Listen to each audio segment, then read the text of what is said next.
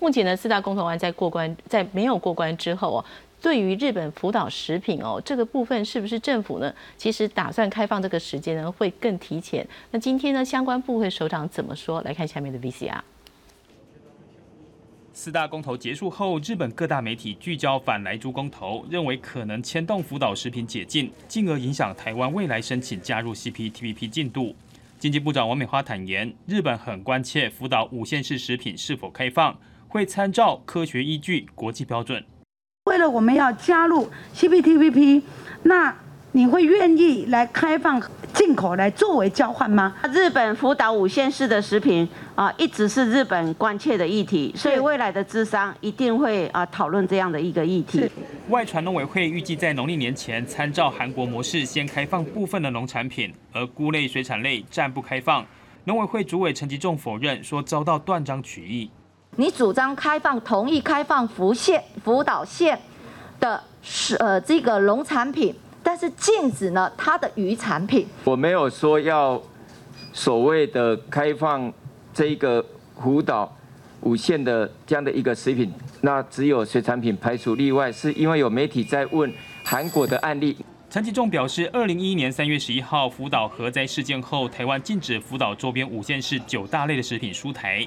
这十年来，只看特定的食品、特定的县市，却不看食品的辐射残留量。目前全面禁止日本福岛五县市食品的国家，只剩中国和台湾，恐不符合 CPTPP 的国际贸易规定。不要去扣人家帽子，日本就是核实。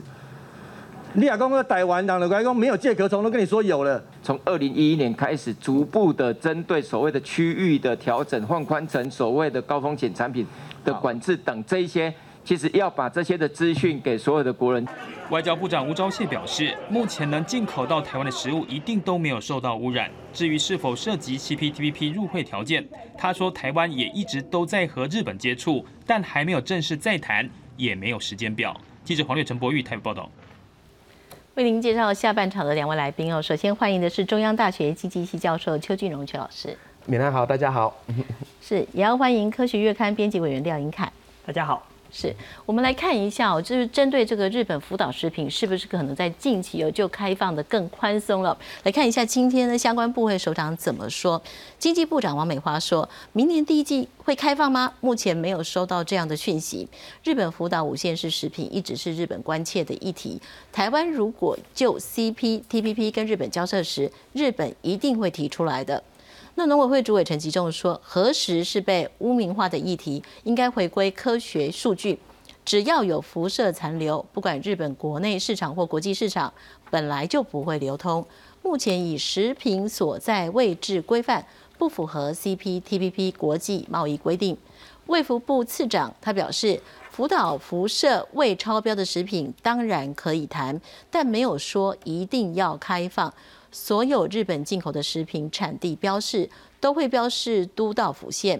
若未来真的开放，卫福部的目标呢是逐批查核。首先，请问一下邱老师哦，这个看起来这个风向球好像是开放只是时间的早晚了，因为这个压力很大。呃，当然是哈，甚至我都觉得应该这个事情啊，部长都太客气了哈。但这个东西啊，因为 CPTPP 明年就要开会，我们已经递件申请了嘛。那就像大家预期的，这个东西一定会变成我们加入 CPTPP 的一个非常重要的关卡哈。所以反正这个政府在这个事情上面哦，如果 CPTPP 真的是一个重要的事情，那这个事情哦，呃，不是说我现在没有收到讯息这样子，是是应该积极处理这件事情哈。所以这个的确是这样。那我刚刚看到这个，今大家还是对“核实”两个字哦，呃，有很大的疑虑了哈。我想这个难免，因为在台湾哦。呃，好像我们都特别娇贵哈，这个呃，什么东西都要把关到什么完全零残留。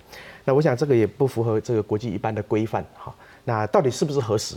哈，那其实呃，任何我们说任何的食品哦，除非你是真的是标准到这个所谓的有机食品，要不然你各式各样的残留物一定都会有。好，那我们在开放这个食品的时候啊，其实就是这样，就是你说它是核实，我说它不是核实，它总是有一个标准嘛。好，那我们要去跟人家玩经贸的游戏，那这个标准定在什么地方？你觉得太高，我觉得太低，哈，那我们可以谈，但是不是说那只要听到这个日本福岛食品哦，我们就呃一概的这个说它这个是不符合规定，那我们就不进口了哈。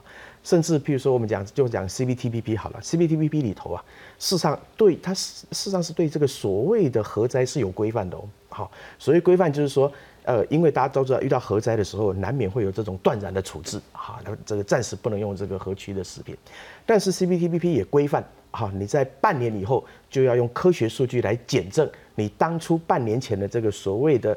呃，这么这个绝对的这个禁止措施是不是合理？好，但是我们这个已经十几年了，好，我们就把它这个放了一个核实之后，我们就从来不管它了。反正贴了标签以后，反正你可能十年、二十年我都不要再碰这个地方。我想这个东西哦，呃，无论是不是谈经贸，本身它就有不合理的地方。那更何况我们现在要呃这个玩这个国际经贸的游戏哈。那在来珠之后，大家也知道，呃，包含食品安全跟这个国际经贸的规范呢，它其实是没有办法分开的。好，那现在大家对这个意思也比较清楚一些了，所以在这样的情况之下，那呃大家吵个不停，那总是要有一个判断的依据嘛。啊，那这个判断的依据怎么样来做？我觉得现在是要积极处理才对的。是，那么就英凯来看哦，就是说政府目前哦其实不太敢讲哦，就是也说哎目前没有开放的时间，但是也说这个是隐约就是会做的。那目前您就就您来看，日本福岛食品是不是台湾真的太严了？我觉得可以先呼应刚刚老师其实有特别提到，就是这个东西一百摆的十年好像有点奇怪，但其实这刚好可以跟先从辐射的特性来谈，百十年说奇怪也并不太算奇怪。我想要先从几个简单的地图帮大家可能快速回顾一下今天的日本到底发生什么事情。大家看到的这八张图是福岛核灾发生第一个月到第四十二到第四十二个月，二零一四年的状况，所以你大概看看颜色会感觉到。一开始红色很多很严重，随着时间辐射会就辐射里面的核种它会衰退，所以所以它的辐射量一定会越来越低。所以无论如何，以科学来看，辐射食品这件事情，你总有一天会开放，只是我们必须去想到底是什么时候。像也许十年，也许二十年，也许一百年，但是这件这件事情其实是可以再被计算的。那这个呢是去年十月份，他们日本一年会做一次，去年十月份的。的这个当地的的空间剂量，空间中的的辐射的量，那你其实会注意到，我们平我们今天在讨论的，比方说福岛，OK，它看起来很是很严重，但福岛临近福岛底下的四个县，这个什么滋城、群马、千叶这几个县的的辐射，其实已经跟一般的环境是差不多的了。所以，如果今天政府想要保持着说，好吧，如果这几个地方的环境已经恢复到了正常的的安全的值标准值，那我们来讨论。这里的食品要不要进口？那当然听起来这个就是这个主张，就听起来其实是合理的。但我觉得那比较有趣的地方是，我们虽然过去都在谈，就是这四个县再加上福岛这五个县，那但是我其实也觉得政府在谈这些政策的时候，它其实有必要让大家。买食品是买的心安的，就理论上讲，我们不应该买食品，然后还要一直去盯着产地、盯着上面的标示，最好是可以很心安的买就没事。而，刚刚好在过去的研究，在就是食药署委托江志刚教授、台大江志刚教授研究，其实就发现，就算不是福岛附近的四个县，例如在离福岛县北边很远的的岩手县，也一样有辐射残留的问题。所以，不管政府今天决定要开放，或是要决定要修法，我觉得我们需要先知道的一件事情是，过去延续很多年的那四加一个县的地区的管制方式，它并不是对呃降低食品的风险最有效的方法。是我我们或许来看一下，目前呢各国呢在处理所谓的日本这个福岛相关食品的一个状况哦，都有调整。那禁止日本何时进口呢？是。在二零一一年三一大地震之后，那当时呢，五十五个国家随即禁止了呃相关县市的食品进口，但是后来就是各国逐渐的解除进口的禁令哦，那。检验食品中放射性的物质呢，是根据半衰期的数据来判定食品的风险，所以陆续取消以县为单位的管制，限制有风险的食品。那目前呢，仍有十四国是采取管制措施，那有三国是禁止进口。这三国里面呢，台湾跟中国是全面禁止进口，南韩呢是禁止福岛八县的水产品进口。那美国呢，它是曾经限制日本十四县一百项的农产品进口。那但是呢，它在今年的九月就全面开放日本的食品进口，那欧盟呢是曾经要求特定地区、特定食品需附辐射检验证明，不过呢是从二零二一年，也是今年的十月开始，就是日本食品不再需要附辐射检验证明了。所以，请问一下邱老师，就是说我们在看各国的调整哦，看起来台湾是把关的非常的严。那如果说，因为台湾的民族呃，台湾的民众哦，其实对于这个食品的安全是非常的在意的，所以假设真的政府要开放，逐步开放，我们会建议什么样的模式呢？好，呃，其实哦，呃，你要要求到无限上纲的这个食品安全哦，都是可以的。好，那你要哪哪怕是一丁点的农药残留都不允许，也是可以的。哈，那其实这个说穿的话，从经济学的角度，它是一个选择的问题。哈，那我们要不要接受一个大家公认的这个国际规范？好，那所以我们就这个呃有两个呃这个阶段，第一个就是说，我们愿不愿意去开放？呃，有一个标准哈，用一个设定一个标准来开放的这件事情哈，还是说呃，我们只要是它只要是日本的福岛地区，我们通通都不开放。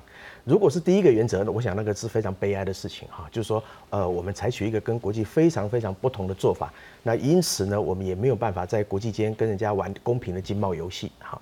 那比较合理的应该是说，好，那呃所有的食品都一样，那我们是不是应该要有一个把关的标准？好，那这个标准就像刚刚明兰讲的，过去曾经有人是用地区别来规范，好，但是这个呃时代，这个这个趋势已经过去了，呃，大家现在比较呃这个用的就是你用这个食品里面的辐射的残留值来来规范，那我想这个应该是大家可以接受的事情，好，那我们看到今天这个政府也宣示这件事情，包含原委会都出来宣示了，他说对日本进口的食品，哈，他一定会严格把关，所以如我们如果在第一阶段就选择说好。那我们要跟国际间玩一个公平的游戏，我们就呃用一个标准啊来谈这件事情。那只要是在容许值以内的，那政府在严格把关之后，啊可以进口。就像刚刚呃英凯讲的，那这个我们就可以吃得安心了。我们用跟国际一样的标准来做这个事情啊。那我想这是第一个。那第二个就是说，那标准怎么定？好，那标准怎么定？那其实呃我们看到了，呃第一种做法就是我们跟日本双方谈。好，那双方谈这个东西其实。看起来很简单，市场反而很困难。就我们说的，你的残留值的标准是要多高？他可能觉得不用那么高，但是我们觉得可能要很高。所以双边来谈这个标准的问题，恐怕相对来讲还是比较麻烦的事情哈。那现在我们要谈这个辅导食品，最关键的就是我们想要加入 CPTPP。那 CPTPP 不是只有日本，它有十一个国家。好，所以我们现在要加入 CPTPP 啊，恐怕不是只有跟日本谈的问题而已。如果这个 CPTPP 的其他成员国，大家呃用他的这个大家公认的这个规范，大家觉得在这样的这个规范之下是可以进口的。那对我们来讲，如果要加入 CPTPP，可能没有选择，就是接受这个规范。那从某个角度来讲，这样反而是简单的事情。好，双边反而是难的事情。我要高，你要低，大家这个呃喊输赢，其实反而不容易。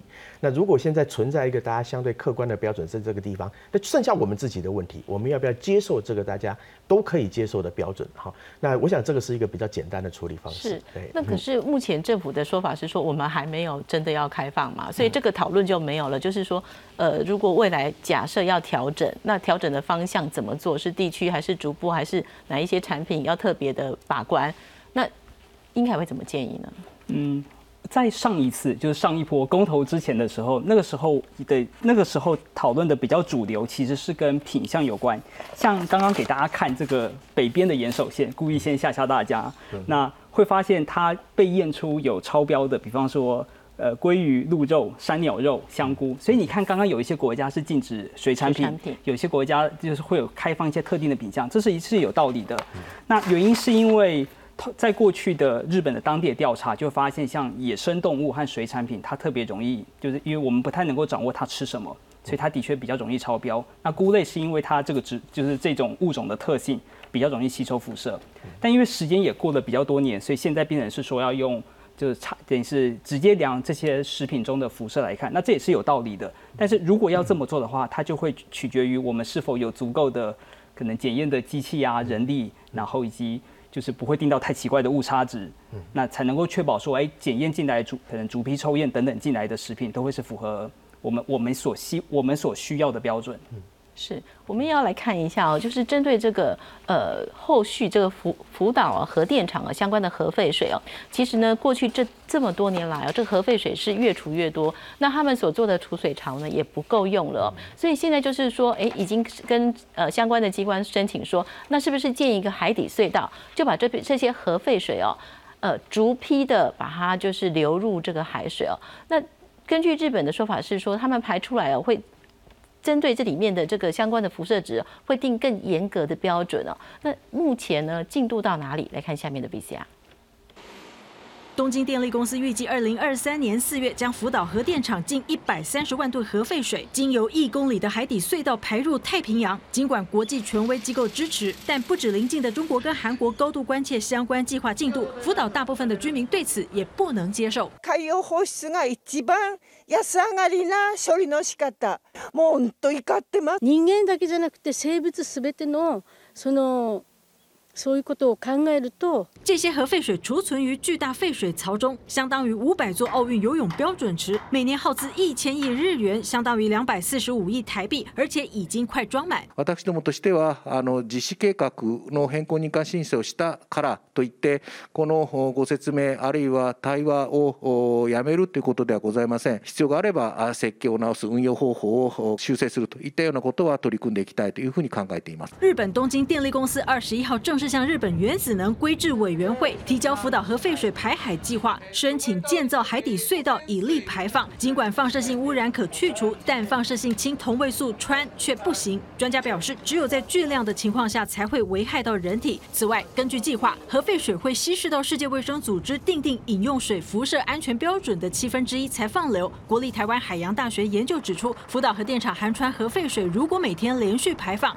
最快只需要一年半就可能向南影响到台湾外海。如果连续排放一年，核废水能沿黑潮延伸向东，影响到北太平洋中央。连续排放四年后，会影响到北美洲西岸。七年后，整个北太平洋都会受影响。公视新闻黄变玲编译。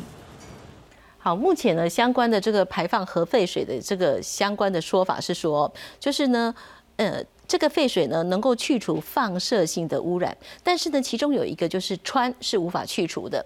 那根据他们的说法是说，氚是氢的放射性同位素，所以半衰期是十二点三年。那自然界跟人体中呢都是存在的。那所以呢，二零二一年哦四月十三号的时候，日本政府是决定采用这种海洋排放。那预计要花三十年来完成。那同样的呢，二十二月二十一号呢，东电公司就向日本原子力规制委员会啊提出了申请，那把核废水要处理稀释，经由海底隧道排入一公里近海。水下十二公尺处，那经过审查大概六个月呢，海底隧道工程呢大概要十个月，所以呢是预计二零二三年的春天开始排放。那日本呢跟国际原子能机构也合作，要把这个核废水处理的方法评估为技术上可行。那国际放射防护委员会是认定说，这个处理后排放的含氚核废水。不是有害污染。请问一下英凯，就是我们在看这个日本政府要处理这边核废水，因为大家也有说，哎，为什么要排入海底？哦，那为什么不要这个流入空气？那空气中有人说，那这反而吸到了更更危险。那排入好水好像是透过稀释会相对的安全一点。嗯，可以，也许可以先从呃这次的这个主要的元素氚这件事情来谈起，因为放射核种有很多，有一些特别恐怖，例如像日本核实过去很担心会有丝。那医生最怕，因为他那个会固定到骨头之中，然后就很多你，就永远永远不离开的存在。然后存在这个整个核灾之中最多的是色，所以我们今天在看这些这个辐射食品的时候，主要就是去量量色。那相较之下，只能说这些核种相较之下，氚真的是它的它的影响，它的伤害力是相对它相对最小的。那同时之间又为了担心不要这个一排出去之后，然后突然间整个生态就毁掉，所以日本的方法是它就是它把它的排放的。的这个呃，就是稀释成的原本法规值的好像七分之一，然后所以才会说需要花很多很多年的时间排完。所以他们的逻辑大概就是，如果我排非常非常低剂量的这些这个含辐射的含氚的的这些废水到大海之中，由于它的剂量很低，然后会快速的被就是被整个大海稀释，那么可预期就算是碰到生物圈的这些生物的变异，应该也不会有我们可能可以观察到或是需要担心的。所以这是他们的官方说法。是，所以老师，我们在看这个日本在处理相关的这个，比如说核废水，还有现在的这个相关的这个福岛地区周边的县市的食品哦，我们会觉得其实日本已经呃重拾国际社会对他在处理这件事情上的这个信心了吗？是。呃，我想哦，这这个东西都是国际非常关心的事情哈，特别是跟呃人命健康相关的事情，所以无论是食品也好，或者这个是废水也好，那它会对自然或是对健康产生什么影响啊？我想这个都不是日本可以片面决定的事情哈，那引起呃很通常会引起很大的纷争哈。那我们看到废水的情况是这样，其实食品的这个情况大概也是这样子哈，所以呃我是比较乐观的看待，就是这次呃这个来出公投以后啊，大家比较能够把。呃，所谓的食品安全，哈，对健康的影响，还有这个国际经贸的这个游戏规则，呃，过去我们都是把它分开来看的，啊，那现在大家比较能够，呃，有逻辑性、有因果关系的整体来看这件事情，哈。那我们现在看到现在的情况，哈，其实当然到现在为止哦，呃，我们对这个食品或者是对废水哦，其实都很容易，呃，有一个比较直观性的、比较直觉性的，反正它就是不好，好，那它就是不好，所以你就不能任意处理。那那我们就会遇到一个问题，他如果废水不这样处理，那他该怎么处理？好，它永远放在那个地方，可能也不是一个最好的方式啊。所以我们呃常常讲很多的问题哦，只有相对好，没有绝对好啊。你就是一个两害相权取其轻的方式。人生在世大概都是这个样子。那对食品的问题其实也是这样。我们在看这个食品问题的时候，哇，国内大家现在还纷争不断。那只要讲到福岛食品，就马上贴个核实的标签。好，那到底要不要开放？那我们总是得谈嘛。啊，这个东西也不能就像刚英凯讲的，你也不可能一辈子不开放嘛。那要开放，那总是要有原则来谈这个事情。那现在我们看到这个呃可以谈的原则，第一个当然就是健康。好，那第二个当然就是我们呃看到的所谓的科学证据的问题。那第三个就是国际规范的问题。好，那所有的问题你总要有一个谈谈的基础，即使是国内都好。好，无论是执政党、在野党，或者是各界关心这个问题的人，到底要不要开放？除非我们就把核实贴上去以后，我们再一辈子再也不谈这件事情。如果它有可能开放，这个是我们可能的选项的话，那当然就是这三个原则。好，是不是从健康的原则来谈，从科学证据来谈，从国际规范来谈？那我们要做一个在国际社会上面，呃，跟大家平起平坐、玩公平游戏的。那我们大概这个三个原则就是必须要遵循。那日本在看这个问题的时候，其实也是呃用类似的原则来处理。哈，所以我们就说，呃，在我们面对这个国际情况的时候，无论是这个核废水的问题，或者是食品的问题啊，我想，呃，将来我们在国际间应该都要。呃，用一个比较负责任的态度，哈，跟大家一样的标准来关心这个问题，我想这个是比较好的处理方式。是我们来看一下台湾哦，就是呃，有关于就是。呃，目前呢，我们在食品日本食品输入哦，辐射容许量的合格的部分，我们过去的处理方式哦，那我们从二零一一年开始哦，是就是禁止福岛等五县市的食品进口。那其他地区呢，九大类的蔬台食品呢，是逐批逐批的查验辐射的残留值。那从二零一五年开始哦，蔬台食品要减负产地证明，那特定地区的特定食品要减负辐射检测证明。那二零一六年的八月呢，是组团到日赴到日本去考察食品辐射安全的管制情形。然后二零一六年呢，有向立法院专案报告，举办了十三场的公听会。那认为呢，我们的标准是从严认定了。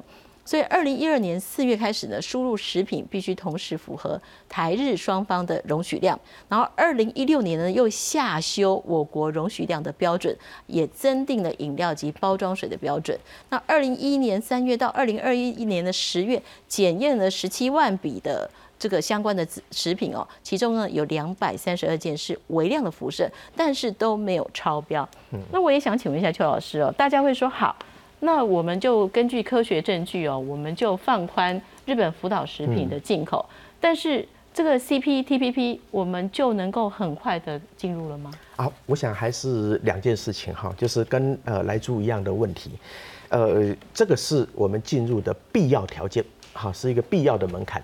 那 CPTPP 当然不会因为我们开放这个日本的福岛食品就顺利的加入，哈，因为 CPTPP 我们知道它的规范非常严格，它有三十章。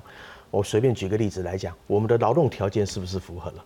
啊，我们其他的环境标准是不是符合了？我们对智慧财产权的保护是不是符合了？大家每一项都要看的，好，但是可能其中有一项不符合，我们就没有办法进去。所以我们说要加入 CPTPP 的充分条件是很多的，好，所以我们还有很多的努力必须要去达成，才有可能加入。但是你不能说，哎，那所以我们只要改善了其中一项就可以加入。我想没绝对没有这样的道理。但是的确这件事情，哈，这个日本福岛食品开放，呃，是日本多年来非常非常关心的事情。事实上，不止 CPTPP，哈，我们呃过去有很多的经验呐。其实对台湾来讲，呃，我们到日本去参访的时候，日本的国会议员其实都对我们非常好，很愿意跟我们签自由贸易协定，即使是台湾跟日本，好。但是他们有一个条，就他们讲的非常明白，就是两个条件。第一个，日本要跟台湾签这个自由贸易协定哦，第一个前提是美国要先签。好，那为什么？因为这个一定会遭受中国抗议嘛，天塌下来要有高的人顶着啊，这是第一个条件。第二件事情就是福岛食品的开放，所以哪怕就只是日本跟台湾的自由贸易协定，日本人对这个事情都看得非常非常的重要。好，那更何况现在是呃有十一个成员国由日本来主导的 CPTPP，我想这个东西其实。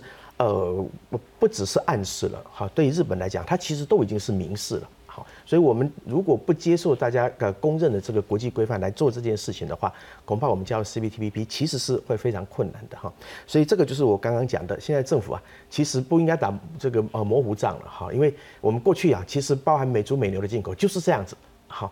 那其实大家都心知肚明，包含国民党、包含民进党都心知肚明。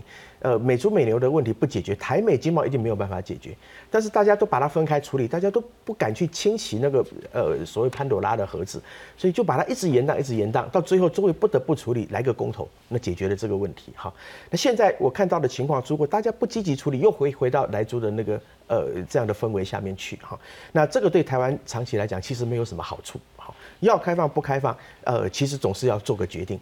好，那即使你不开放也好，好，但是你总不能把这个事情一直延宕在那边，那五年十年，然后让大家受到这个问题的凌迟。好，那如果我们就做好心理准备，那我们就用高标准，然后我们不进口。